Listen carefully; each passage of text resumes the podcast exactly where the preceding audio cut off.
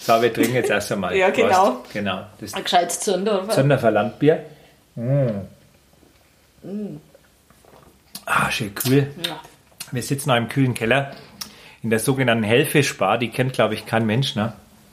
Inkognito. Jetzt sind wir hier im Hotel Knorz.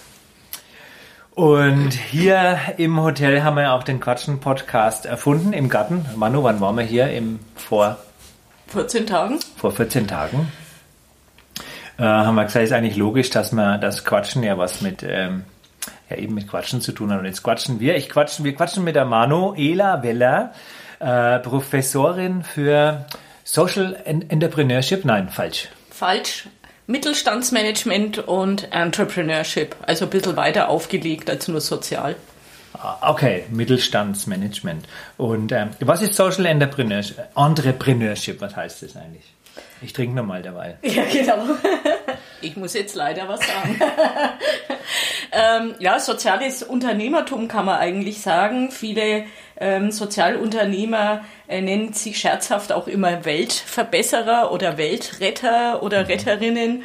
Ähm, eigentlich der, der, der Drive ist ähm, entstanden, dass viele Unternehmer oft in sehr erfolgreicher Phase sich überlegt haben, ist denn eigentlich diese marktwirtschaftliche Denke mit Gewinnmaximierung das, was mich im Leben erfüllt. Also häufig ist es eben so, Geld macht wirklich nicht nur äh, glücklich, sondern in der macht es eigentlich auch oftmals für einen schwierig, ähm, äh, Ethik und Wertesysteme, die man so in sich hat, weiterzutragen und auch ins Unternehmen zu implementieren. Man ist halt schnell irgendwie dann am Wursteln und wenig reflektieren und bei manchen setzt es dann mittendrin ein und dann werden sie Sozialunternehmer mit ein, zwei neuen Ideen. Also manche- plötzlich ist das Geld nicht mehr so wichtig, sondern, Genau. sondern dass man die, Ethik- Welt verbessert, oder? Die Welt verbessert, Wertesysteme wieder einfließen lässt und eigentlich so eine Win-Win-Situation für jede, mit denen man zusammenarbeitet, äh, schafft und auch für sich selber. Heißt jetzt nicht, ähm, dass es dann nicht auch um Geld verdienen geht, aber eben mit einer ganz anderen Vision, eben fairer, nachhaltiger zu agieren, um die Welt auch unseren zukünftigen Generationen äh, so zu hinterlassen, dass es lebenswert ist. Da gibt es ja jetzt viele, die sagen, ja, die Welt ist groß und ach, das sollen erst einmal die Großen machen oder die anderen sollen anfangen oder was interessiert denn mich, äh, die Welt, ne? Also was soll denn ich als Kleiner, was kann denn ich da machen, ne? Also viele haben so die Denke, pff, sollen die anderen machen, ne? Ja, da, ähm, das findet man sehr häufig, aber ich halte es für ziemlich kleinkariert und auch nicht zielführend, ähm, denn es besteht, also wenn man jetzt nimmt, Revolution startet immer vom Kleinen, ja, und je mehr Leute sich zusammentun und einfach mal nachdenken, dass es ähm, so eigentlich nicht weitergeht. Ähm, du hast ja in einige Podcasts ja schon auch über diese Plastikvermüllung von Ozeanen, von sonstigen, auch bei uns ja in, in, den, in den kleinen Flüssen, ob das in Zürndorf ist, die Bibert oder sonst irgendwas, was da alles reingeschmissen wird, auch wie produziert wird, auf Teufel komm raus, Ressourcen rauskaut. Ähm, ich finde, wenn die Leute als Konsumenten sich ihrer Macht endlich bewusst werden, dann äh, kann auch klein, klein sehr viel bewirken. Genau, also der Konsument oder halt auch der Unternehmer, der dann sagt, Genau. ich, ich stelle das schon gar nicht mehr her. Ja. zu schlechten Bedingungen oder Sachen, die halt nicht gut sind für die Natur, die Umwelt und so weiter. Ne? Mhm. Ja. Und ach so, und dann, also manche erwachen dann spät, also du sagst, manche Unternehmer, die sagen, äh, ich, am Anfang ist erst schon mal Gewinn wichtig und Wachstum und also dass man möglichst auch, es ist ja, geht ja auch immer ein bisschen um Macht ne, bei einer Firma. klar. Ähm, und das wird dann plötzlich irgendwann, wann tritt es ein bei die Firmen, wenn die das, wann denken die um? Also ich glaube, die denken dann um, wenn, ähm, wenn die, die ersten Kontrollfragen wirklich vom Konsumenten kommen. Ja? Also wenn die wirklich so wissen wollen, ja, wo wird denn eigentlich mein mein Produkt, was ich bei dir erstehe, äh, ähm, produziert? Wie fair ist es denn? Mhm. Äh, wo kommt denn jetzt das T-Shirt her? Mhm. Ähm, oder es gibt wirklich ähm, ähm, Ansätze am eigenen äh, Hintergrund, dass man irgendwie sagt, es setzt sich ja Unzufriedenheit immer mhm. mehr durch. Ähm, ob das Schaffen, äh, das unternehmerische Ziel, was ich bis dato hatte, wirklich das ist, was mich noch vielleicht bis zu meinem Rentenalter oder bis ich in die Grube fahre, wie auch immer, ähm, äh, so triggert.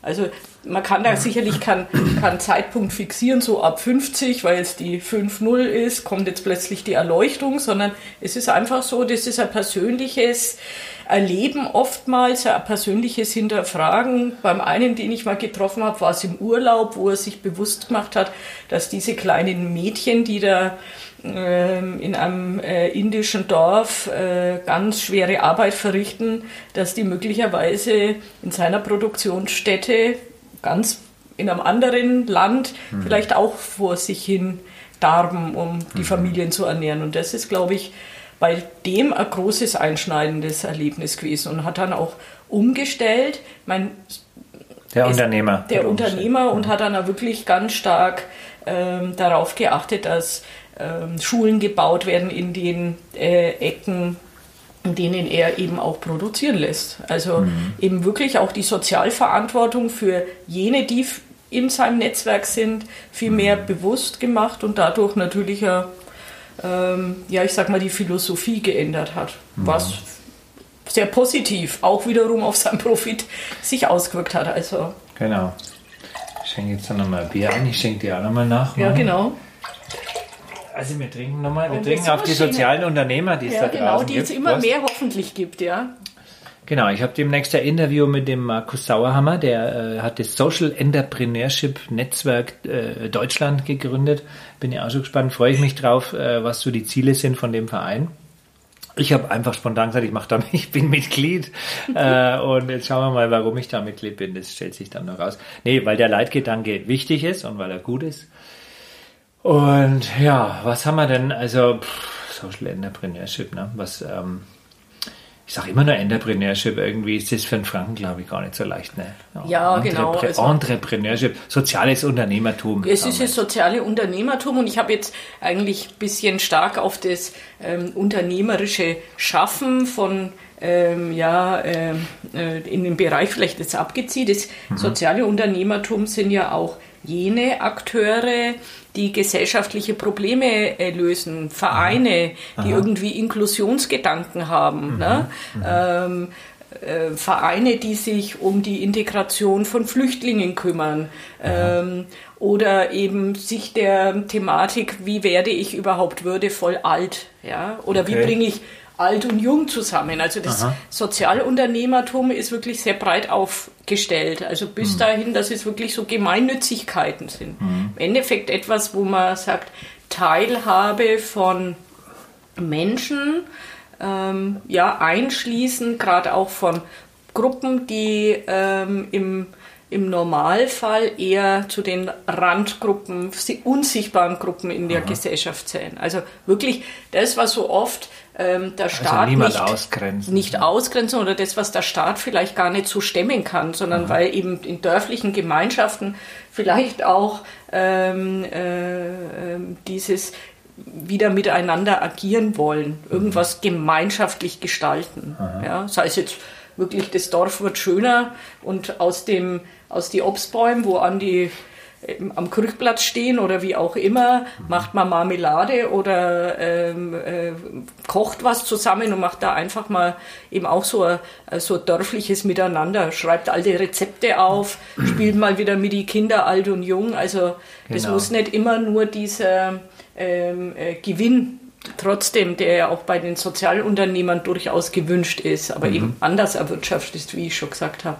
Mhm. Aber das sind vielerlei äh, Spielwiesen, wenn man ähm, ähm, die Bienenzuchtaktivitäten sieht, ja, also jedes jedes, äh, jede Hochschule hat fast einen Bienenstamm. Äh, Aha. Das ist auch soziales Unternehmertum, wenn man es jetzt nimmt. Ja? ja? Also da kommt immer ähm, eine Gruppe von, von, von jungen äh, imkern und sagen, ihr habt da so wunderbare Location, können wir da nicht mal unsere Bienenkästen draufstellen? Okay, ja? aha. Oder die Idee mit der Bienensauna oder Eine Bienensauna gibt's? ja, es gibt, ähm, es gibt eine Bienensauna. Das ist eine Das ist, ja, das ist im Endeffekt, die, die Bienen haben so, ähm, ja, so, äh, ähm, ja, werden ja oftmals befallen von so Aha, etwas Parasiten. bösen Parasiten, die ja auch das Bienenvolk in sich total zerstören können. Und da hat eben auch so ein soziales ähm, äh, Start-up sich äh, mal überlegt, wie kann ich denn eigentlich die Parasiten loswerden? Und da gibt es eben so eine Bienensauna. Ich habe die selber noch nicht gesehen, also Ach, das heißt, die Bienen gehen quasi in die Sauna und Ja, werden ihre genau. Parasiten los, ja? Haben, Also haben nicht wir, ganz haben wir höhenlos. dabei, oder? mal gerade gedacht, wie machen die das jetzt? Ja. Die Bienen in die Sauna. genau. Also wahrscheinlich werden sie jetzt nicht ganz äh, die Hüllen fallen lassen, aber es wird ihnen warm wahrscheinlich. ja, genau.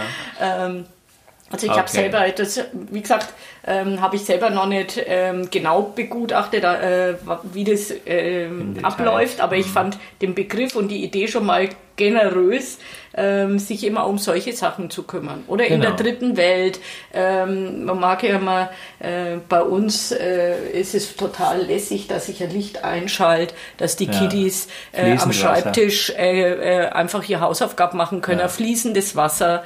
Und ähm, das ist ja da in vielen Entwicklungsländern nicht der Fall. Und viele Mädchen und Jungs, die in die Schule gehen, haben dort zwar Licht, aber in ihren privaten Räumlichkeiten nicht. Und da gibt es auch ähm, äh, Sozialunternehmer, die eben die Lösung dann bieten, um diesen auch Armen ähm, ähm, ja, Familien das zu ermöglichen, dass sie einfach mal Licht haben. Ja, oder eben ähm, geimpft werden oder Vitamine bekommen, damit sie eben nicht schon sehr früh einen grauen Star kriegen und äh, ihr Sehkraft einbüßen, um eben auch ähm, ja, das zu gewährleisten, dass es eine Fairness äh, gibt, ja, nicht diese, Genau. diese äh, wirklich große, breite Lücke, die sich immer mehr ja auftut, wenn man guckt zwischen reichen Westen und wirklich den armen Entwicklungsländern weiter. Man muss oft sagen, auch die Großunternehmen davon stark profitieren, ne? dass es Genau. eben so eine billige Arbeitsgruppe gibt, die keinerlei Schutz erleben. Ne? Naja, da gibt es ja etliche auch auf Netflix Dokumentationen, wo man sieht, unter welchen Bedingungen da die Leute arbeiten in der Welt. Ne? Äh, Oder dieses Schwarzbuch Marken, äh, wo auch dargestellt wird, wie, ja, wie große Firmen einfach Leute ausbeuten. Ne? Und ähm, das, sowas würde einem Sozialunternehmer nicht einfallen und deswegen ist es sehr ja, löblich, dass man sowas, äh, ich sag mal, man kann es dann studieren oder wie sind es deine Studenten? Lernen die dann, äh, kriegen die dann Beispiele, wie man das, ah nee, du hast ja gesagt, es geht ja auch nur noch um Mittelstandsmanagement oder wie? Ja, also bei, ich bin ja ziemlich breit aufgestellt. Ich muss sagen, ähm, macht mich ganz glücklich, dass es so eine zweigleisige Schwerpunkt ähm, ja, ist.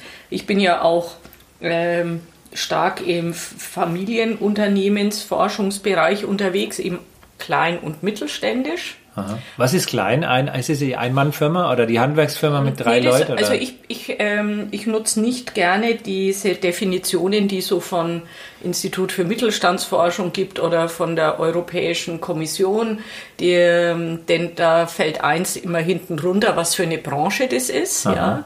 Also ich finde die, die, die, den Wirtschaftszweig wichtig, um sagen zu können, also Handwerksbetrieb würde ich jetzt sagen, ein mittelständischer Handwerksbetrieb hat 20 Mitarbeiter. Wenn ich aber sagen würde, das wäre ein metallverarbeitendes Unternehmen, würde ich sagen, naja, Metallverarbeiten mit 20 Mann, Frau ist eher klein. Und so würde ich, würde ich eher immer den, den, den Branchenzweig mir anschauen, um dann Genau, zu sagen, dann was ist eigentlich klein, mittel, groß. Und man spricht ja heute so auch von Mikrounternehmen. Das sind dann wirklich diese ein Mann, ein Frau. das ist ein schöner Begriff, den kenne ich auch, der Mikrounternehmer. Mhm. Das ist die, die Einmannfirma oder wenn, wenn der Ja. einen Mitarbeiter hat oder so. Genau, richtig. Weil die haben ja dann auch nochmal besondere Herausforderungen zu managen. Ne? Naja, die sind halt alles in einer Person, ne? Die Ja, sind genau. quasi, ja. Personalunion. Genau, alles in Personalunion. Und das sind ja, glaube ich, die meisten. Also es gibt ja diese Statistik, also die meisten Firmen, oder? Also der, der, äh, das sind noch, äh, sind klein. Also es sind die ein Mann oder zehn Mitarbeiter oder Weißt du das, wie, wie, wie das so ist? Also Verschieb, verschiebt sich immer wieder, aber es stimmt schon. Also es gibt eine Vielzahl an Unternehmen, die haben nicht mehr als zehn Mitarbeiter. Aha. Und wenn man dann nochmal genauer wahrscheinlich die Statistik aufdröseln würde, mhm. dann merkt man auch, ähm, dass die eben wirklich ein, zwei Mann-Betriebe, also Mann-Frau-Betriebe sind. Ähm, vielleicht auch geschuldet, dass ähm, es ja Zeit gab, wo viele ähm, so aus der Not heraus gegründet haben. Ne? Also es gab da ja äh, 2000 äh, Gelder auch ähm, von der Agentur für Arbeit für Leute, die arbeitslos waren, ähm, in, sich sozusagen in die selbstständigen. War das das äh, Überbrückungsgeld oder wie das geheißen ähm, hat? Oder, oder? Ich, ich glaube, Überbrückungsgeld ist nicht das ganz korrekte, ähm, also den Terminus kenne ich selber nicht, mhm. aber es gab damals sehr viel ja Anschubfinanzierung von Seiten der öffentlichen Träger. Genau. Ähm, und das wurde aber dann im Laufe der Zeit auch wieder eingedampft. Gründerzuschuss. Ja, so eine Art Gründerzuschuss, mhm. ja. Und jetzt muss man leider feststellen, ist das Gründer der Gründerspirit in Deutschland ziemlich abgeebnet. Es wird immer, immer weniger gegründet. Eben weil viele sagen, ach, das Risiko, ist man doch zu stark ähm, und zu hoch und nicht einschätzbar. Und ich kriege ja einen super Job überall. Mhm. Ähm, und das macht eigentlich gerade äh, stark äh, die Runde und äh, hemmt, wenn ich es jetzt mal so als Prof sehe, natürlich irgendwann auch unser unser Wirtschaftswachstum. Also davon bin ich überzeugt. Und natürlich eins, ich hoffe immer, dass aus Gründern irgendwann mal Familienunternehmer werden. Ja? Genau.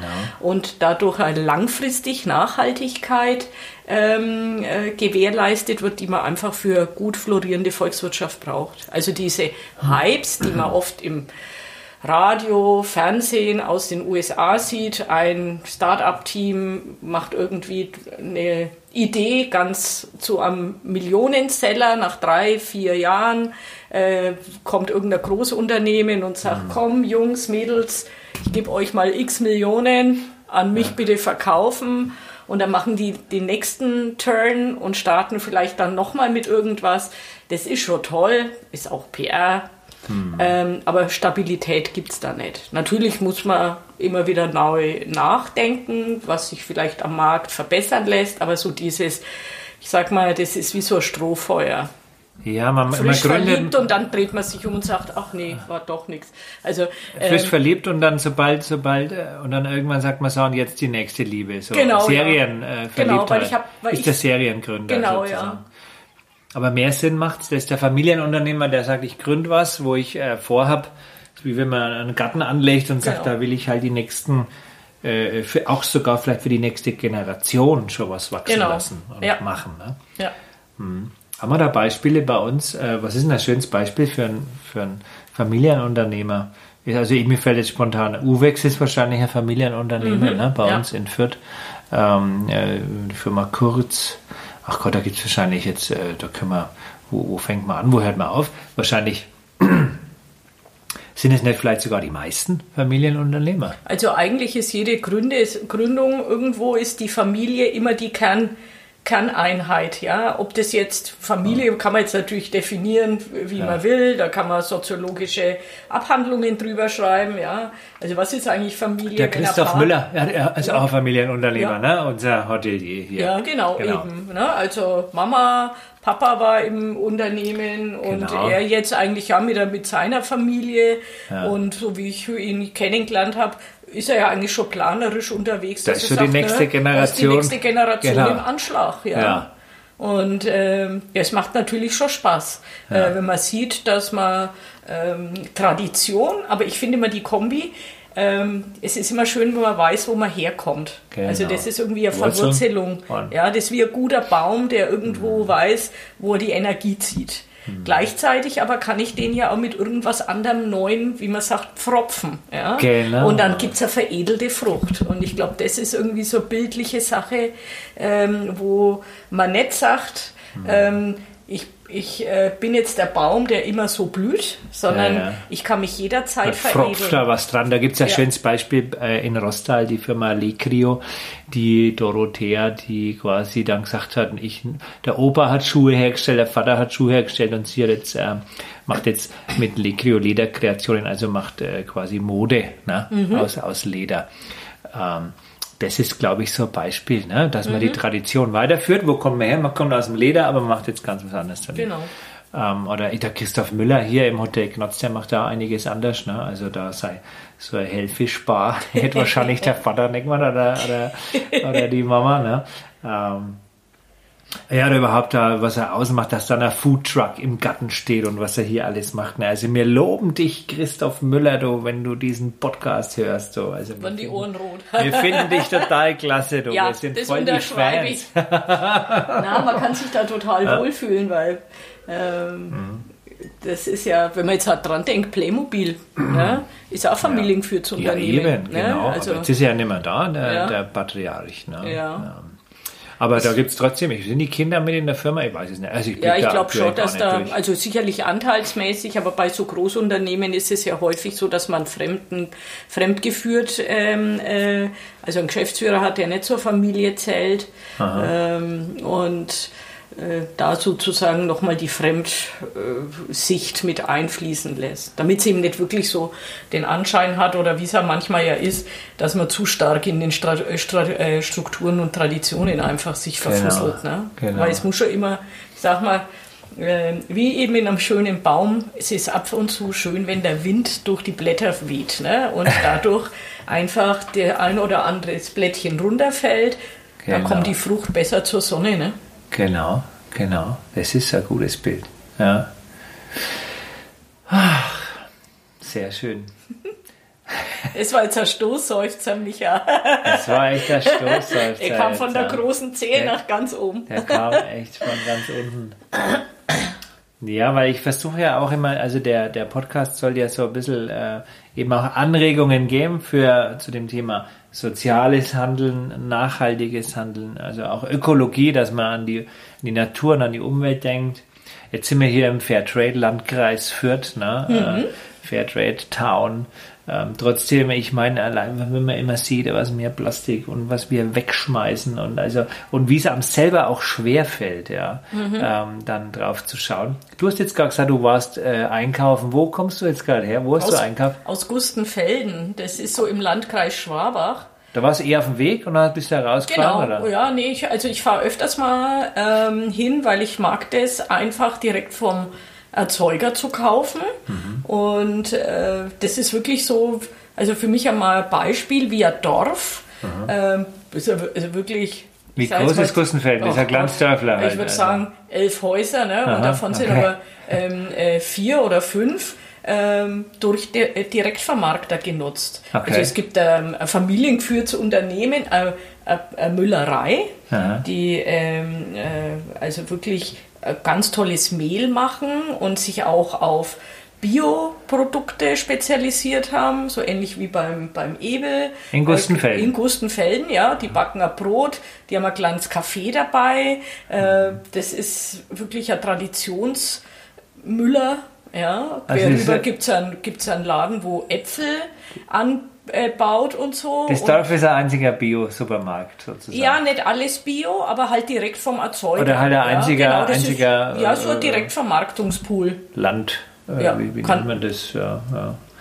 Gibt doch halt diese, diese, gibt ja so immer mehr. Mhm. landwirtschaftliche Erzeugerin oder so, ja. Also, ähm, und die, die machen da, da gibt es einen Metzger, der ist jetzt nicht Bio. Ähm, also, es gibt einen, ähm, einen Milch- und Eierhof, wo ich einen Butter kaufen kann und einen, einen guten Käse. Hast du das alles jetzt im Auto? Ich hoffe, Nein, ich bin jetzt. Nee, ich habe leider das, äh, das, wenn ich gewusst hätte, hätte ich ein paar geräucherte Bratwurst. Die hätten wir jetzt zum Bier lässig nein. Ah, wahrscheinlich jetzt Bratwurst. alle Zuhörer und Zuhörerinnen werden dann wahrscheinlich vor Neid erblasst, wenn wir dann so reinschmatzen vor Oh, lauter Genuss und sagen, gewesen, "Mm, ja. so geräucherte fränkische Bratwurst Ja. und ein Brezen und danach ein Apfel und nur Seidler Bier. Also ja, aber man sieht ja gleich auf dem Foto, wo wir da sitzen. Wir sind ja jetzt im kühlen äh, Keller. Und ähm, naja, haben wir ein schönes Keller. Ist es ein Kellerbier? Nee, Landbier ist ja, es. ist ein Landbier, hat aber schöne Farbe. und die Grüchler sind auch schön. Und die Krügler sind auch gut. Das war jetzt gerade richtig fränkisch. Naja, Quatschen kann man eigentlich gar nicht, geht gar nicht unfränkisch. Da sagt der Franke Quatschen, na, der sagt halt ein Quaf, ne? Ein Quaf. Aber ein Quaf ist abwerten, ne? Ein Quaf ist, glaube ich, abwerten. Wir haben kein Quaf, ne? Ja. Wir unterhalten uns über sinnvolle, sinnvolle Unternehmergeschichten und Gustenfelden oder Gutes aus dem Landkreis. Wir haben einen Haufen Direktvermarkter hier bei uns vor der Haustür. Ähm, Nürnberger Land. Ich glaube, es gibt es wahrscheinlich in jeder Region. Äh, und es ist, es ist auch ein bisschen ein Trend, oder? Dieses Thema direkt vom Bauernhof wieder Ja. kaufen und so. Das merkt man ja auch, ähm, dass dieser Trend von den großen ähm, ja, Verbrauchermärkten auch aufgegriffen wird. Ja? Stimmt. Also wenn ich gucke, es gibt bei Rewe eine Ecke, wo ich Regionalprodukte kaufen kann. Da gibt es äh, Sauerkraut aus Merkendorf, das ist im Landkreis Ansbach. Also man nennt es das Krautdorf, weil drumherum wirklich äh, Krautfelder sind. Ja? Das Okay. wird Eikobel, die haben Wo sogar ist das? eigens. Es ist Richtung äh, Ansbach, Merkendorf. Dann gibt es ein Eierlikör, ich weiß gar nicht, da irgendwo aus der Nähe von Rostal, also irgendwo da hinten. Ähm, das ist natürlich schon für, für selbst solche großen Supermärkte ähm, etwas, wo man seinen eigenen USP äh, stärken kann. Genau. Sagt, na okay, du kriegst eben die Karotten von Holland, aber du kriegst da den Honig von Fürth. Also da Ja, ja. gibt es ja irgendwie so, ein, so eine Imkerei, wo den Stadthonig, ähm, äh, der in Fürth äh, eben äh, erzeugt wird, dann so mit dem Fürther Kleeblättler. Mhm. Ein eben- Fürther Stadthonig Ja, es gibt dann Fürther Stadthonig, ja.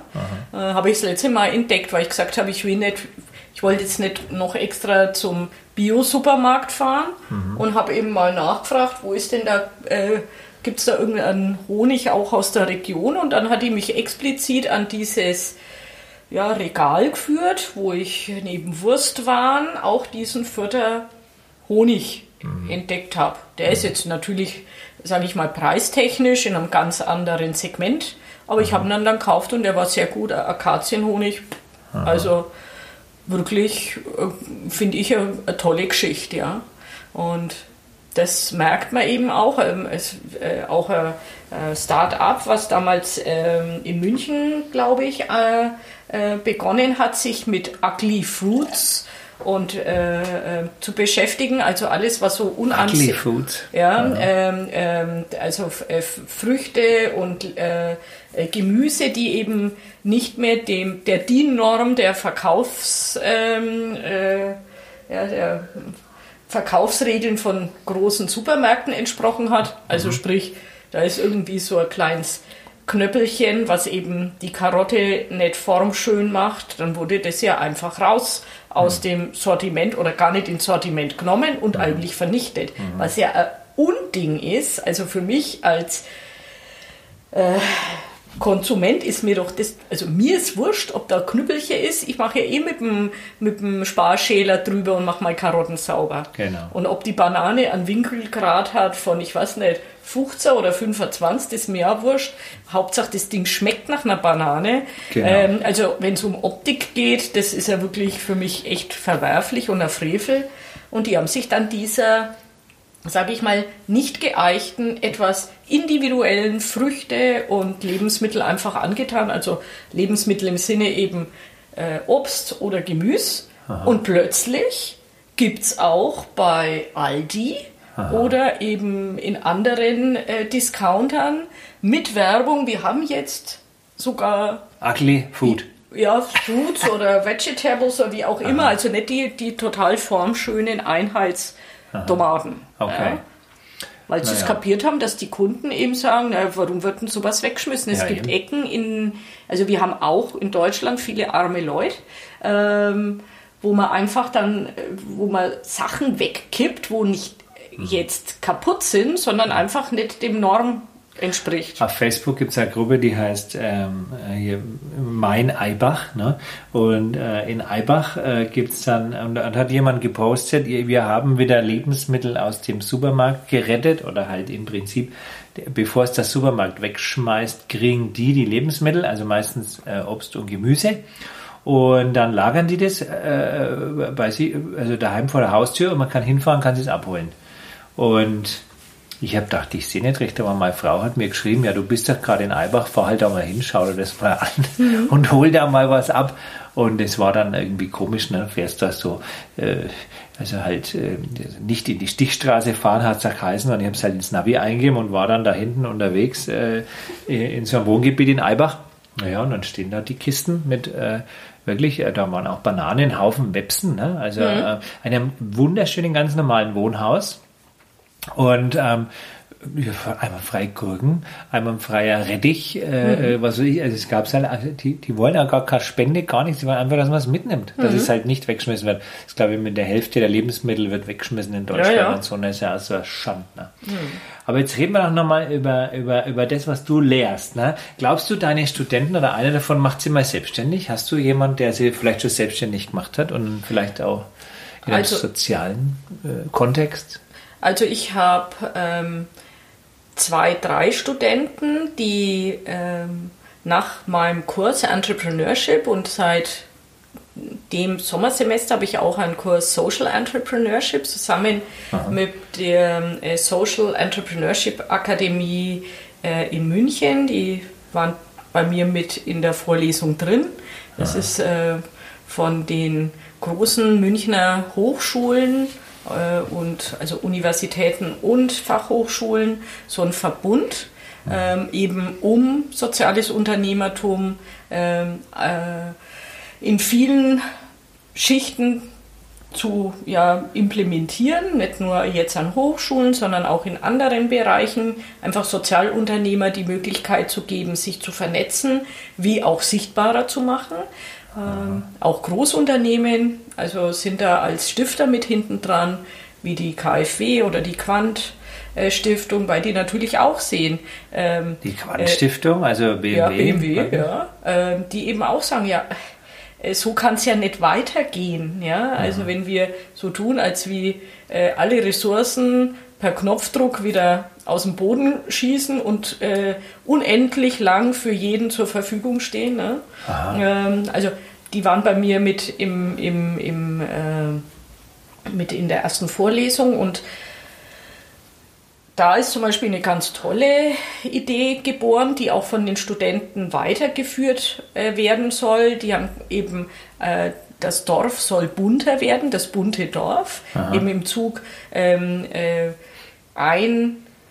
Einbringung von Flüchtlingen in dörflichen Gemeinden, ja, weil ja häufig in Städten schon so gewisse Art von Netzwerken vorhanden sind wo sich Flüchtlinge hinwenden können und wo die wahrscheinlich viel einfacher äh, sich auch untereinander austauschen und wiederum vernetzen können. Im dörflichen Kontext ist es eher schwierig. Mhm. Und die haben dann so die Idee gehabt, Mensch, wenn man doch irgendwie auf so typischen Festen wie Kirchweih oder in Hessen sagt man, glaube ich, Kirmes, ähm, so die Möglichkeit äh, den ähm, äh, ja, Flüchtlingen gibt, über Kinder spielen gemeinschaftlich, also sprich, wie spielen denn eigentlich syrische Kinder daheim? Haben die irgendwas Besonderes? Äh, was gibt's denn da besonders zu essen? Also wo man wirklich äh, so ein bisschen eine offene Atmosphäre nutzt. Und die haben ihm gesagt, über Kinder äh, triggert äh, ist jeder irgendwie mehr offen, dass sich die Mütter mal miteinander austauschen, eben ob das jetzt ein syrisch Kind ist oder ein Kind aus dem Irak oder Iran, ist Mütter eigentlich dann wurscht, weil eigentlich sowas sofort verbindet. Genau. Und da brauche ich ja keine Sprache, sondern ja. da langt eigentlich ein Lächeln und Kinder verstehen sich eh. Also genau. wo es immer angeht, ist dann, wenn die Erwachsenen mit ihrer äh, fortgeschrittenen Sozialisation dann dazwischen mhm. funken. Dann ist eigentlich meist schon ein wenig schwierig. Also ja. die sind da hinten dran, ja. so das bunte Dorf. Ähm, Machen die Studierenden zu, zu, in, ja, zu mhm. initiieren und das einfach mal zu testen, ob es läuft oder nicht, wissen wir nicht. Aber die haben das wirklich also mit, einer, mit einer perfekten Planung gemacht ähm, in meinem Bereich Entrepreneurship. Da bin ich gerade gestern fertig geworden äh, mit dem Kurs, mit einem Pitch. Da habe ich zwei äh, Jurymitglieder immer aus der Praxis. Und da ähm, äh, gab es wirklich von der Lösung, warum Ketten Verschlüsse immer nach vorne rutschen, weil es ja Ungleichgewicht gibt, ja, also diese Genau. Verschlüsse, haben die gesagt, naja, okay, wir entwickeln was, damit eben der Kettenverschluss wirklich hinten bleibt mit am Anhänger und sagen, ähm, Ketten sind eigentlich immer vorne schön, mit am, ne, weil ähm, das ja irgendwie wirkt. Aber warum soll ich nicht hinten auch schön sein? Genau. Also einfach Stimmt. mal so, ein, so eine auch ähm, Andersrum gedacht, im wahrsten Sinne des gedacht. Wortes. ne? Ja, genau. Und äh, die einen haben ein Konzept über äh, Nachhaltigkeit und Milchvermarktung. Die haben das dann Mamamoo genannt. ähm, und mit einer lustigen Verpackung, ähm, weil die in Cafés sind und haben gesagt, Mensch, es gibt, die haben immer die 1 Liter Haushaltspackung, diesen Tetrapack. Und es schaut da irgendwie komisch aus. Und wenn da wirklich ein gut florierendes ähm, Coffee Bar ist, ja, dann haben die da äh, wirklich Unmengen an diesen Tetrapacks. Wir müssen da irgendwie an die Packungsgröße hin und auch an die, Verpack an die Umverpackung. Und die darf halt nicht so lasch ausschauen, sondern da darf jeder produzierende, mitmachende äh, oder mh, die wollen das als Genossenschaft aufziehen, Bauer auch so irgendwie erzählen, wo sein Hintergrund ist. Ja? Also so ungefähr, äh, wir schenken euch ähm, Wertigkeit, ja? Äh, eine gute Milch, Genau. ja? wo alle Nährwerte und Nährstoffe drin hat, was man halt so braucht. Und da gibt es also ein, zwei, die wirklich sagen, auch in, aus meinen anderen Kursen, immer ein, zwei, wo, wo mich dann auch nach zwei, drei Jahren, wenn die schon fertig sind, immer wieder mal so anfragen und sagen, Frau Weller, ich habe da was entdeckt. Was meinen Sie dazu? Also ich finde das Netzwerken da auch, dass man die begleitet, obwohl die schon lange keine Studenten mehr von mir sind, finde ich extrem wichtig. Ja. Man weiß, da kann ich, da bin ich dann immer recht äh, glücklich drüber. Wo bist du? Auf welche sozialen Netzwerke? Wo findet man dich? In In LinkedIn bin ich äh, vertreten und ich Twitter seit neuestem. ja, stimmt, wir, haben ja, wir sind ja die Twitter. Ja, genau. Also es entspricht genau meinem ja. Spitznamen, den ich so mal verliehen bekommen habe und den du ja so schön geprägt hast. Twitter Tweety. Also, Tweety, ja. ja. nur habe ich zum Glück einen Sprachfehler. Also wie Tweety, du warst wirklich Tweety, oder? Und jetzt, Ja, ja. Und jetzt haust du die Tweets raus. Ne? Ja, genau. Ähm, genau. Wie ist dein Twitter-Name? Äh, Ist es mit Prof unterstrich Mamo Ja. unterstrich Weller oder wie? Ja, nee, Prof unterstrich M unterstrich Weller. Genau. Mhm. Auf Twitter. Da haust du immer wieder Sachen raus auch, ähm, zu Themen wie Social Entrepreneurship oder auch, du, hab, mich- du bist ja vernetzt mit dem, wer ist der Amerikaner? Wie heißt er wieder? Unser, Norris Kruger. Wie? Norris Krüger. Der Norris. Jo. Und der ist, was macht der eigentlich? Also der ist eigentlich, ähm, ja, ich würde mal sagen, hauptsächlich Speaker, aber auch extrem erfolgreicher ähm, Forscher im Bereich ähm, Entrepreneurial Education. Da bin ich auch dahinterher, dass ich sage, Unternehmertum lehren ist eben nicht nur Businessplan erstellen, sondern es gibt ein Mindset, ähm, das man irgendwie braucht. Ähm, aber ich bin immer der Meinung, Mindset und äh, zu stark äh, wieder klassifizieren, so in Boxes hineindrücken, bin ich auch kein Fan, weil jeder ist irgendwie besonders und jeder hat einen anderen Herangehensweise, eben wie der Unternehmer, der erfolgreich war und plötzlich merkt, mir gibt es nichts mehr, nur Kohle auf meinem Konto zu haben, salopp, sondern ich will da irgendwie einen Beitrag zu, zur Zufriedenheit für mich und der Welt ähm, beitragen oder eben ich will ein bisschen eben das Welt retten. Und ähm, der Norris ist da ganz gut dabei, ähm, sich eben über wie gestalte ich die Lehre zum Unternehmertum. Und er spricht auch, der ist in verschiedenen Netzwerken drin. Ich habe ihn in Dubai getroffen. Da hat er ähm, eben äh, sich auch zum Thema Frauen in Familienunternehmen geäußert. Und er ist ziemlich erfolgreich. Und er sagt, er ist nicht, ich habe es erst gestern gelesen, oh, jetzt fällt es mir gerade nicht ein. Norris Krüger. Ja, Wir haben hier kein WLAN im Keller. Hier ist Christoph, du hast hier zu wenig WLAN da unten. Da ist, äh, ist kein Norris. Es gibt kein WLAN, kein Internet. Wir sind echt in der, in der, in der Wir sind im Keller. Wir aber sind in ist, der- ja, digitalfreien Zone. hat auch seine Vorteile, oder? Aber der Neueste hat ja wahnsinnig Reichweite auf Twitter, der hat da Hunderttausende, die Ja. ihm da folgen. Ne? Ja. Ähm, Ja, der ist wirklich, der ist international unterwegs, der arbeitet für die OECD in ähm, Brüssel bei der Europäischen Kommission und ist wirklich ein umtriebiger. Das ist ja so ein spielerischer Typ, oder? Der macht Ja, das der alles ist ein total- der ist- verspielt. Ja, und deshalb, äh, also wirklich ähm, ein wilder, ähm, man könnte fast sagen, auch ein schräger Vogel, ähm, aber ähm, unheimlich äh, äh, wissend und inspirierend und hat einfach einmal, äh, der, einfach mal einen Spruch drauf, wo man sagt, wow, also an den erinnert man sich auch noch ja, Jahrzehnte später. Also Ja, ja. der ist irgendwie, also ich mag ihn.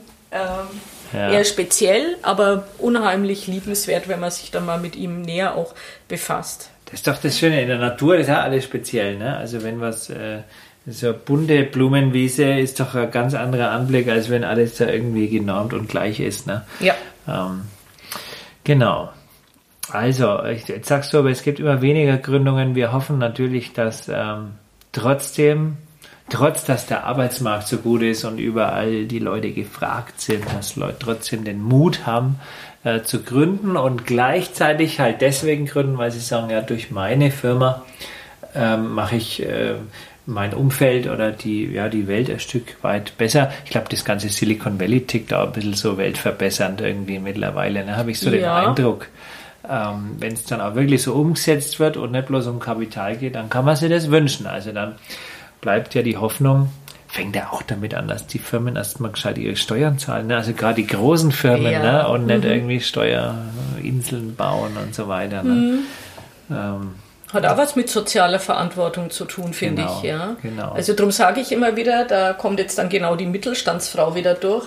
Ähm, wer zahlt in Deutschland ähm, die Gewerbesteuer? Wer zahlt die Steuern generell? Wer schafft im Land, äh, ländlichen Rahmen eigentlich die Struktur, dass dort ähm, die Attraktivität zu wohnen nicht total eingebrochen ist? Das sind eigentlich mittelständische, hauptsächlich auch familiengeführte Unternehmen, die ein hohes Sozialverantwortung für die, für die Umgebung ähm, ertragen. Denn wer bildet aus?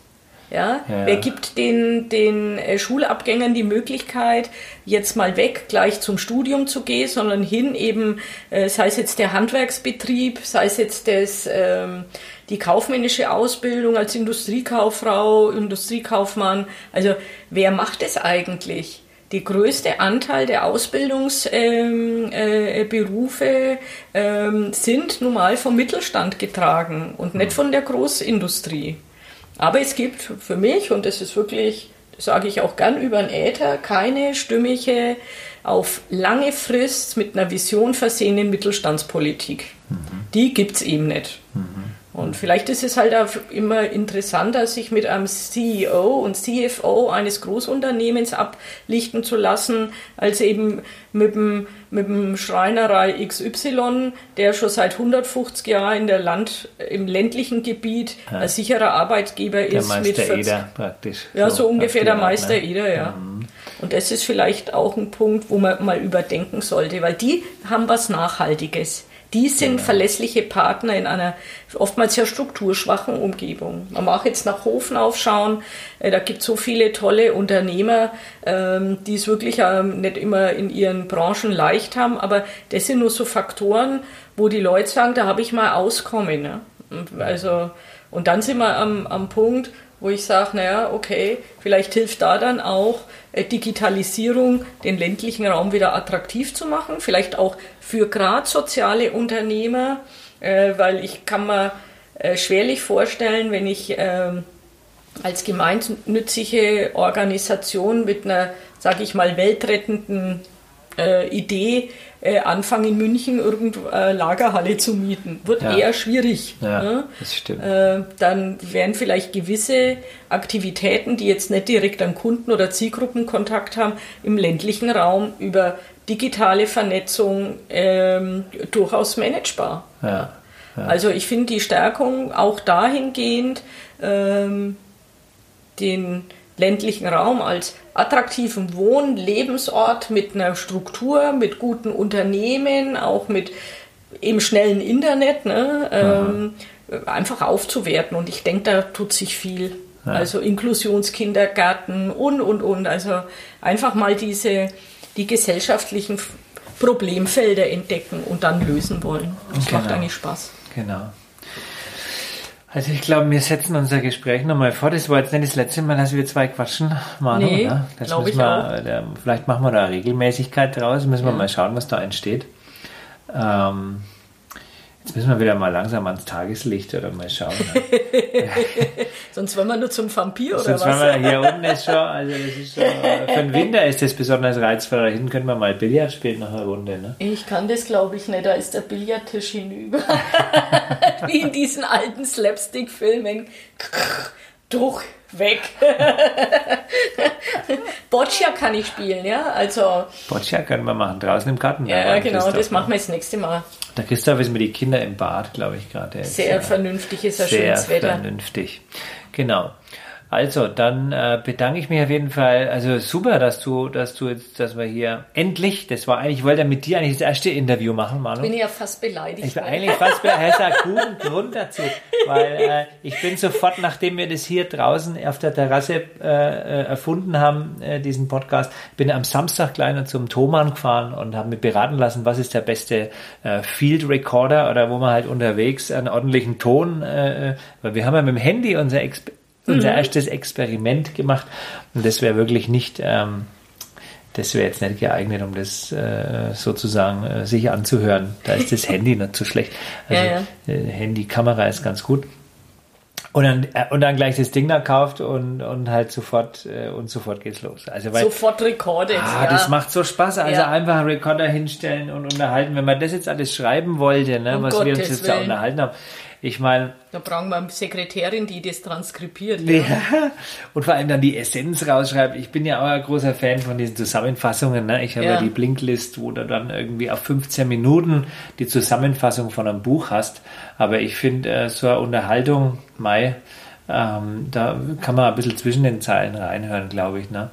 Ja. Wen könnte man denn noch interviewen eigentlich? Was wollen? Also es soll ja, der Quatschen soll ja wirklich gehen, soll ja wirklich äh, sich drehen um kreatives Unternehmertum, nachhaltiges Unternehmertum, um soziale äh, Themen. Äh, soll für Unternehmer sein. Ich glaube, das muss man ein bisschen so beschränken, oder? Wollen wir das ausweiten? Wen könnten wir denn noch so mit reinnehmen? Vielleicht Vereine hast du vorhin erwähnt. Das hat mir auf die Idee gebracht, dass man mit solchen, also jetzt haben wir den Cent e.V., da machen wir das Interview, aber was gibt es noch für, vielleicht, wen können wir denn noch alles interviewen eigentlich? Wen naja, wenn man jetzt mal nimmt, wenn es um soziale Ashoka ähm, ist sicherlich eins der... Ashoka? Ja. Was ist das? Na, das ist sozusagen der Leading... Leading-Verein international äh, für soziales Unternehmertum. Ach so? Ja, okay. die sitzen in Frankfurt, die sitzen überall, Berlin natürlich als Hauptstadt der Gründung. Ist Berlin die Hauptstadt der Gründung? Ich muss gleich widersprechen, weil jeder schaut immer nach Berlin. Naja, also ich sage jetzt einfach mal. Aber es stimmt, also, da ist so ein kreativer ist, Grundspirit. Und ja, so, ich meine, der, der, ich bin ja mal ähm, äh, äh, Traditionalist irgendwo und ich mag, ähm, ich komme zwar aus, aus der Werbung Marketing, da heißt es ja immer, man muss trommeln, ja. ja, ja. Aber ich meine, zu viel Getrommle und ich kann keine Musik mehr feststellen, ist auch schlecht, finde ich. Genau. Und da ist halt in Berlin viel Getrommel, ne? Das Berlin wird viel getrommelt, ja. Ja, ich meine, ich mag es dann, äh, wenn man Zeit investiert in so, ähm, wenn man mal so eine Feldrecherche macht, dann gehe ich halt nach einem halben Jahr wieder durch dieselben Ecken in Berlin und stelle dann fest, pff, von denen äh, 10, 15 Startups, die ich da besucht habe, hm. gibt es nur noch drei. Okay. Die anderen sind im natürlichen Schwund.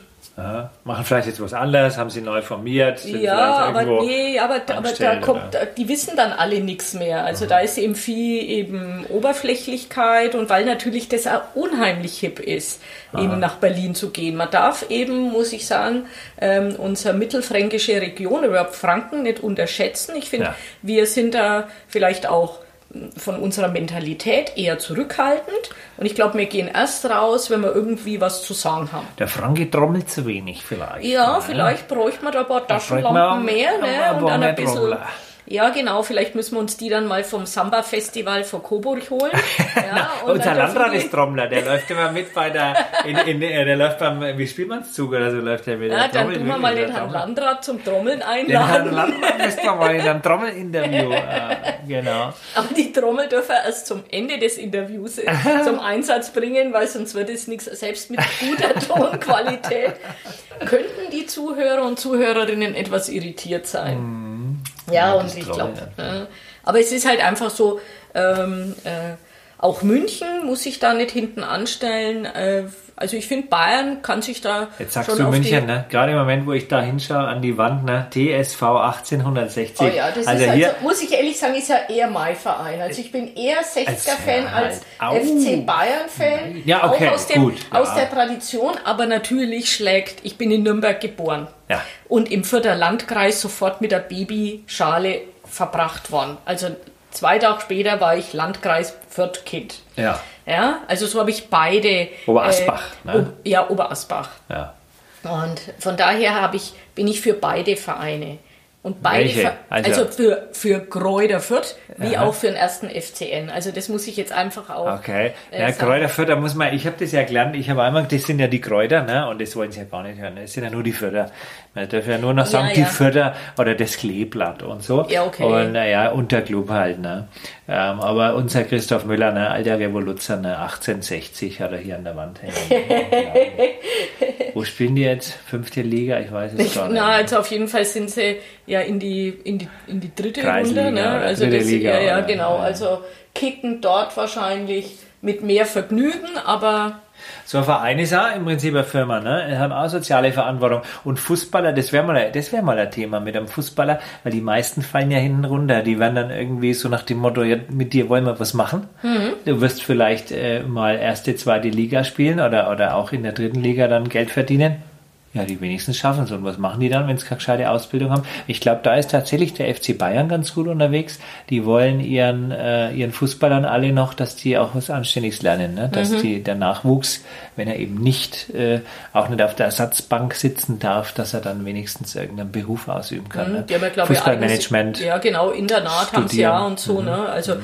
ich finde, äh, da ist es ja auch zum Beispiel bei die Fürther. Kann man auch Sportmanagement ja auch, Sportmanagement studieren. Ja, ja. bei der Steinbeiß. Mhm. Ähm, als ich damals mit, mit, mit äh, äh, euch, ähm, also sprich die Rotarier und wir als so mhm. Optimist, äh, mhm. haben wir uns das neue Stadion, die VIP-Seite genau. angeschaut, also, ähm, also Launches und da haben wir das dann auch äh, äh, vom Geschäftsführer ja, ja. Ähm, erfahren, dass man dort ja auch studieren kann. Also ich glaube, das ist, das ist eine Partnerschaft mit einer, mit, wie du sagst, jetzt mit der Steinbeiß-Uni. der Fairness halber muss man sagen, es gibt ja in Nürnberg nur den Campus im 21 und äh, wo kann man noch überall Sport studieren? Ich weiß es gar nicht. Sportmedien. Ja, ich glaube, Marketing, äh, Sportmarketing mhm. ist auch ein, ein Professor an der Technischen Hochschule in Nürnberg am Aha. Fachbereich Wirtschaft, der da ziemlich bekannt ist. Mir fällt okay. jetzt nur der Name nicht ein, der auch für die im Herzogenaurach ansässigen äh, Sportartikelhersteller unterwegs ist. Ja, also ja. ich glaube, da, da tut sich schon was und das hat auch was mit sozialer Verantwortung zu tun. Ne? Auch Integration von ähm, äh, von Sportlern. Von Sportlern einfach, ja. Ne, also Integration von, von Sportlern in die Gesellschaft. In die Gesellschaft. Die kennen immer nur den Fußballplatz oder den Tennisplatz. Ja, die Armen, ne? Das ist Also so, im ne? Endeffekt, ne? ja. ja. Die waren ordentlich gedrillt in sehr frühen Jahren, werden die dann schon rausgepickt als mögliche ja. Perlen. Ja. Und eben nicht jede hat dann wirklich die, oder Diamant und nicht das Karat. Ja, eine Verletzung oder, oder eine Serienverletzung, ja. Mensch, Mensch, Mensch, na, das wäre auch mal was, ja, dass man mal mit dem Sport, mit Sportleuten spricht vielleicht. Ne? Ja, oder auch mal wirklich mit Leuten, äh, die, äh, die es irgendwie auch geschafft haben, wie stark die vielleicht auch in ihren Stiftungen agieren, ja. Ich meine, da gibt ja hm. viele auch bekannte Fußballer jetzt wiederum, wo mir immer dann einfallen, die sich ja auch um die Lösung sozialer Probleme äh, äh, ja, antun oder sich engagieren, auf jeden Fall mit ihrem Namen.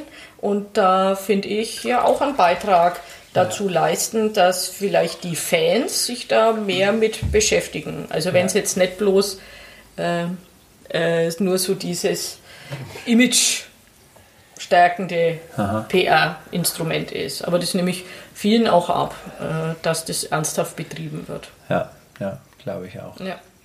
Naja, wenn noch jemand eine Idee hat, ne, äh, was man noch alles machen kann, wen man noch äh, interviewen könnte oder was aus, wo der Quatschen-Podcast sich noch hinquatschen könnte.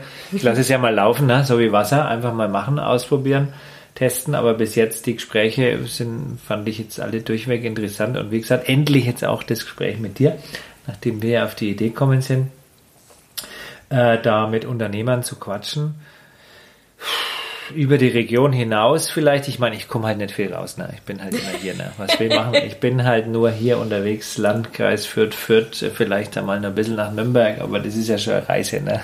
Boah, gell, über den Blätter, da ist man dann schon mit dem Förderkennzeichen. da bist ja schon, da lässt ja schon keiner rein, wenn es da blinkst. Ne? Das ist gefährlich, das ja, Ausland. Ich, ja, da muss man fast ein Tarn-Nummernschild nochmal drüber tun. Ja. Aber nicht Neustadt-Eisch, das wird dann äh, nee, ja, das wär, ja, dann wird es ganz krass. Ja, na, die Neustädter lassen wir mal ganz weg. Ja. Da gibt es aber auch nette Leute. Ne? Oh ja, ich finde, es gibt überall nette. ja, also das mache ich jetzt überall. nicht am, am Kennzeichen fest. also das nächste Mal gibt es dann ein Schildler, wo bist denn du her? Also ja? Fußfahrer übt, ne? NEA, also was ist der Neustädter? Ist Neandertal, oder? Ja, Neandertal, NEA. ja. Äh, also ER, okay, Erlangen, äh, ERH, Erlanger Hinterland. Ne? Ja, ja, genau. Aber was ist N? Gibt es für N nichts zum Schimpfen? N wie Nummer oder, oder, oh. oder Nochert? Nochertler? No, Nochertler, ja. Äh, nur mal. Oh mein. Oh. Na, fällt mir jetzt Kann man nichts lästern, ne, übers N. Nicht wirklich, ja. Verdammt, Mensch, haben es wieder, ja, ja. die Nürnberger. Die haben es wieder gut gemacht, ja. Mhm. Also Fahrer übt ist ja wirklich bekannt. Fahrer übt, ne? Aber dabei Für ist es ja. FÜ steht ja für führen. Wir üben ja gar nicht mehr. Und FÜ steht für führen, ne? das wissen echt weniger. Ne? Führend. Also ja, ja. Fürth ist führend. Ja. ja. Vor allem jetzt auch im neuen Ludwig-Erhard-Museum, ne? muss man hin. Ja. Warst du dort? Ähm, ich war unten im Eingangsbereich, weil ich mich erkundigt habe, mhm. ähm, ob ich theoretisch mal mit meinen Studenten, ja. also sprich die Hessen, nach mhm. Franken nach Bayern. Der hessische Messestelle. Ja, ja, genau. Also grüne Soße dürfen sie nicht mitbringen, da müssen sie jetzt Nürnberger Bratwurst oder gute Förder äh, ähm, äh, genießen. äh, ob da eben wirklich so ein, also was da der Hintergrund ist, was ja. man da nutzen kann. Und ich war dann total begeistert von dem Supermarkt von ja. dem Kindersupermarkt, ja. damit die äh, Kids eben auch lernen, was ist so Volkswirtschaft, was ist Preis, wie gestaltet sich das. Genau. Und ich muss eins sagen, die haben daneben also so ein schönes Café. Café Luise ist es. Also das ist so schön eingerichtet. Ja, vom, und der hinter, also die haben einen, äh, so einen kleinen Garten im Hinterhof, mhm. der ist ein Träumchen. Also das ist wirklich, das hat eine Atmosphärik, das ist ein ein Traum. Also allein schon wegen dem Museum muss man mal nach Fürth. Ne? Also egal, wo man herkommt, auch der Hamburger oder der, der, der Tourist, der jetzt halt in ja. Bayern irgendwo Urlaub macht, der muss mal also in Fürth, Fürth äh, ist, rausfahren. Ja, ne? wenn man in die Gustavstraße schaut äh, oder auf die Fürther Kerwe, wie man sagt, das ja. ist für mich heute die immer Königin noch der Straßen, ja, Kirchwein. Und ich mag das einfach, weil das so eine Mixtur ist, nicht nur Fahrgeschäft. Du kannst halt am Besen nicht. kaufen. Da kann ich am Besen kaufen. Beserler. Ja, genau. Und, und Schürzen und beim billigen Jakob ne? Ja, genau. Ein Schirm, falls es mal wieder Schirm. regnet. Ja, ähm, ja. Äh, ja, ja, also ähm, es hat... Der billige Jakob, das ist aber schon immer der gleiche Typ, ne? Ja, genau. Er ist immer dasselbe. Ist das heißt der Jakob eigentlich? Nee, nee, aber das ist halt so, glaube ich, der, wie sich der Name da äh, gefunden hat. Den können wir mal interviewen, das wäre mal Gespräch. Also ich würde den mal, ich habe mir damals schon gedacht, ich würde gern mal äh, für, die, äh, für den so vier, sechs Wochen arbeiten wollen, ja. um zu sehen, mit welcher Menschenkenntnis und welcher äh, Verkaufsargumentation ja. der eigentlich so wortgewandt, so eloquent jeden, ob das jetzt der Herr XY ist mit hoher Bildungsschicht oder mhm. wirkliches Omerler, die das wirklich Omerler, jetzt, genau. jetzt, jedes Jahr ihm hingeht und sagt so, ich brauche die Ringelblumersalm, ne, weil meine Knie immer so schmerzen. Hat der Ringelblumensalm? Ja, der verkauft ja alles, also vom, vom, vom Gummiband. Und das ist billig, oder ist es gar nicht billig? Naja, ähm, man denkt halt, es ist billig. Ne? Ja, aber ich glaube, der hat, der kauft ja das im, im, im Encros und das sind Aha. ja wahrscheinlich Konkurswaren oder Überproduktionsstände. Aha. Und der ist sehr erfolgreich. Der ja. billige Jakob. Und der ja. ist ja nicht nur in Fürth, der ist ein fliegender auf, Händler, der ist der überall. der ist überall. Der ist ähm, auf den oberbayerischen äh, Kirchwein genauso wie eben äh, jetzt auf der Fürther Kirchwein. Ist das ein Bayer oder was? Na, das ist ein, ähm, ein Franke. Ein Franke sogar, ne? Ja, ja. Also, es ist gut. Es ist ein Bayern, nein, es ist ein Franke. Ja, also Okay. wir sind in Ja, ja. Zündorf und da ja, man jetzt die, also wenn ich in Hessen bin, lasse ich Ja. auch durchgehen, dass ich Bayerin bin. Na, auf jeden Fall. Ja. In Berlin mögen es ja die Bayern nicht, ne? Und die Franken und so irgendwie. Ja, Das weil wir die Elite sind. Ja. ja, genau, dass das einmal deutlich gesagt Ja, wird. Ne? eben, also das muss man schon mal kundtun. Aber wie als Elite äh, mit Herz. Äh, Elite. Also wir ja. grenzen niemanden aus. Ich Nein. glaube, das hat wieder was mit... Wir mit sind mit, fair. Ne? Ja, und das sieht man in Fürth. Wir haben, äh, glaube ich, ähm, äh, so gutes Miteinander von den verschiedensten Schichten, Nationalitäten findet man selten. Schon immer, das war Schon ja auch vor, dem- vor dem also Ersten Weltkrieg schon, ne? das Miteinander, was wir da in Fürth hatten. Also da gibt es auch noch interessante Leute, die man ja eben aus der, äh, ja, der Erfinder des, äh, der sozialen Marktwirtschaft, ne? Ludwig Erhard. Mhm. Ich meine, den Ludwig Erhard können wir nicht mehr interviewen, ne? aber die Evi Kurz setzt sich da ja auch ein. Ne? Für, Genau, mit der Stiftung. Mit der Stiftung und mit dem, gibt es ja auch den Ludwig Erhard Preis, Preis. der aber wieder nichts zu tun hat mit dem, mit dem Ludwig Erhard Initiativkreis. Das sind ja zwei Paar Stiefel, ne? wird Genau. immer gern verwechselt. Und die Hochschulen, ähm, also ich glaube die WISO in Nürnberg, Mhm. äh, bin mir jetzt nicht sicher, ob dieses Jahr das wieder stattfindet, gibt es ja ähm, das Ludwig ähm, Erhard Symposium. Ah. Äh, da war ich vor zwei Jahren geladen, war total spannend. Ähm, auch da mal auf höherer, in, ja, sag ich mal, äh, überregionaler Ebene sich mit äh, Themen der äh, Wirtschaft auseinanderzusetzen, aber halt auch Digitalisierung und Recht. Da waren dann wirklich die ähm, äh, ganzen ähm, ja, Führungskräfte äh, der Unternehmen, ob das jetzt Siemens war, die Personalvorständin, äh, Vorständin, die Frau Kugler heißt sie, glaube ich. Ähm, also auf jeden Fall auf großer Bühne sich der Thematik zu nähern. Und es Welcher Thematik? Social, also soziales Nee, Unternehmen oder soziale Marktwirtschaft? Marktwirtschaft, also alle spannenden äh, marktwirtschaftlichen Themengebiete. Und das fand ich eigentlich ganz gut. Organisiert, äh, organisiert wird äh, von einer studentischen ähm, Organisation, also, von der WISO. Aber das Und Spannungsfeld, sogar vom- das würde mich ja wirklich interessieren, mal über das Thema, ob das überhaupt klappen kann, wenn eine Firma, die kapitalgetrieben ist, also die Aktionäre glücklich machen muss, ob die sozial äh, soziale Verantwortung, ihrer, so- einer sozialen Verantwortung gerecht werden kann. Ich glaube es nicht. Nein, und ich sehe auch den Ansatz des Shareholder Values Ist nicht für, ist für mich falsch. Genau. Weil ich da nicht das Geld im Kerngeschäft mache. Also ich, ich sage immer wieder, man muss das Geld im, im seinem Kernfeld verdienen und nicht indem ich ähm, Tafelsilber verscheuere, damit Ja. ich meinem Aktionär wieder glücklich mache. Genau, geht gar nicht. Das Dieses nicht. Denken von äh, Hauptversammlung zu Hauptversammlung ist katastrophal. Aber gut, jetzt haben wir halt so viele Firmen und so viele Riesenfirmen auch, äh, oder auch, ja, also ich weiß es halt nicht, ob man das System überhaupt noch verändern kann oder verkleinern oder, oder, oder, oder ich sage jetzt mal halt, naja, Schritt für Schritt ein bisschen in kleinere Einheiten und, und, und vielleicht losgelöst und wieder ohne, ohne dieses kapitalgetriebene Denken schaffen kann. Weiß ich nicht. Also ich denke im Moment, ähm, wenn man jetzt äh, Also der Zeit, Zeitalter Digitalisierung und des, sage ich mal, immer währenden Spruchs der Disruption, des äh, schöpferischen Zerstörens, wie das Schumpeter ja geprägt hat, denke ich mal, Das schöpferische Zerstören ist ein schöner Begriff. ja, so hat er das ja genannt. Also ähm, diese, diese, diese Disruption, dieses wirkliche, kein Stein bleibt auf dem anderen. Die Strukturen in sich werden so, sage ich mal, ins Weltall geschossen und was dann zurückfliegt, ist eben neu. Das ähm, eben wirkliche äh, ja, zerstören im Sinne jetzt nicht, ich mache dir was kaputt, bös, wie ich bin, sondern eben die ganz bewusste Aufbrechen der alten Strukturen, um eben Neues, Schöpferisches zulassen äh, zu können. Und das macht, glaube ich, im Moment ähm, äh, Großunternehmen schon zu schaffen. Weil wenn ich jetzt Digitalisierung, wenn ich da zum Teil ja auch mal drüber spreche, dann sage ich immer, früher war es so, äh, the big fish eats the small one, also der große schluckt den kleinen.